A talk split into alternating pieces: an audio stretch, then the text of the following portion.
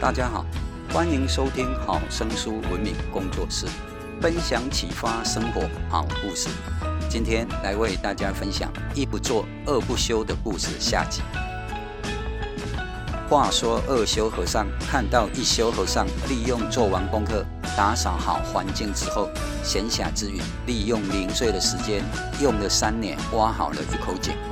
从此之后，一休和尚就不用再辛辛苦苦地到山下挑水了，就有更多的时间可以做他喜欢的事情，或是想方法可以帮助庙更为兴盛。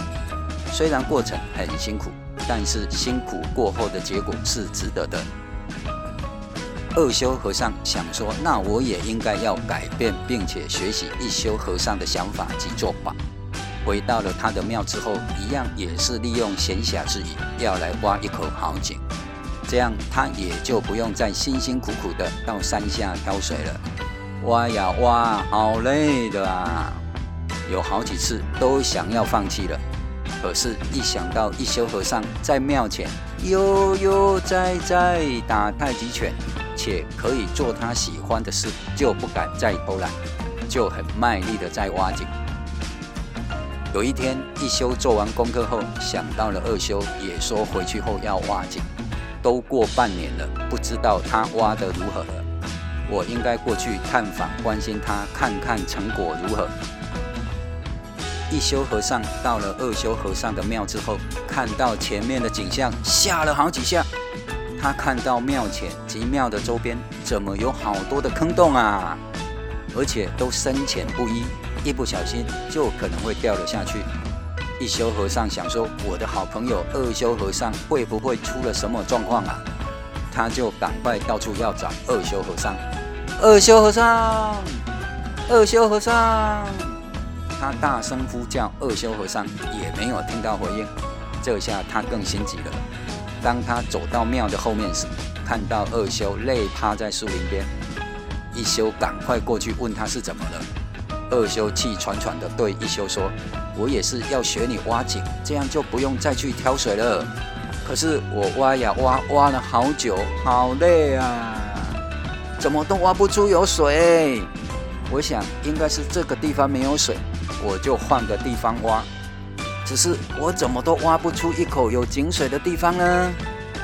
累死我了！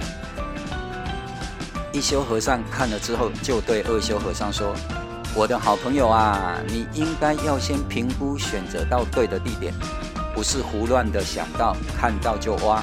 选到对的地点之后，就应该坚持的往下挖。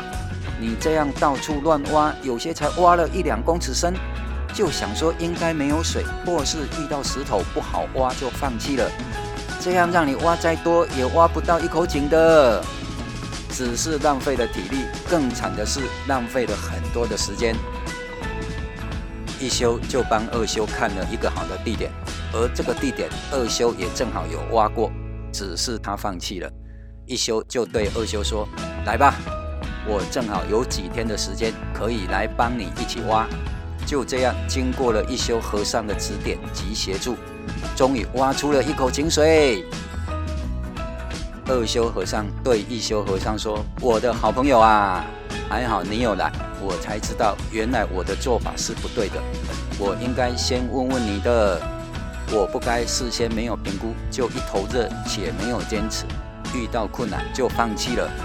还好你有想到我，过来看我，关心我。”还协助我一起挖井，那你愿意教我打太极拳吗？一修和尚说：“那有什么问题？”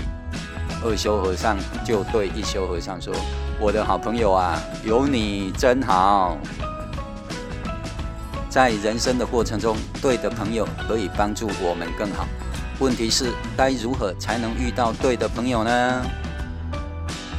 以上是一不做二不休的故事。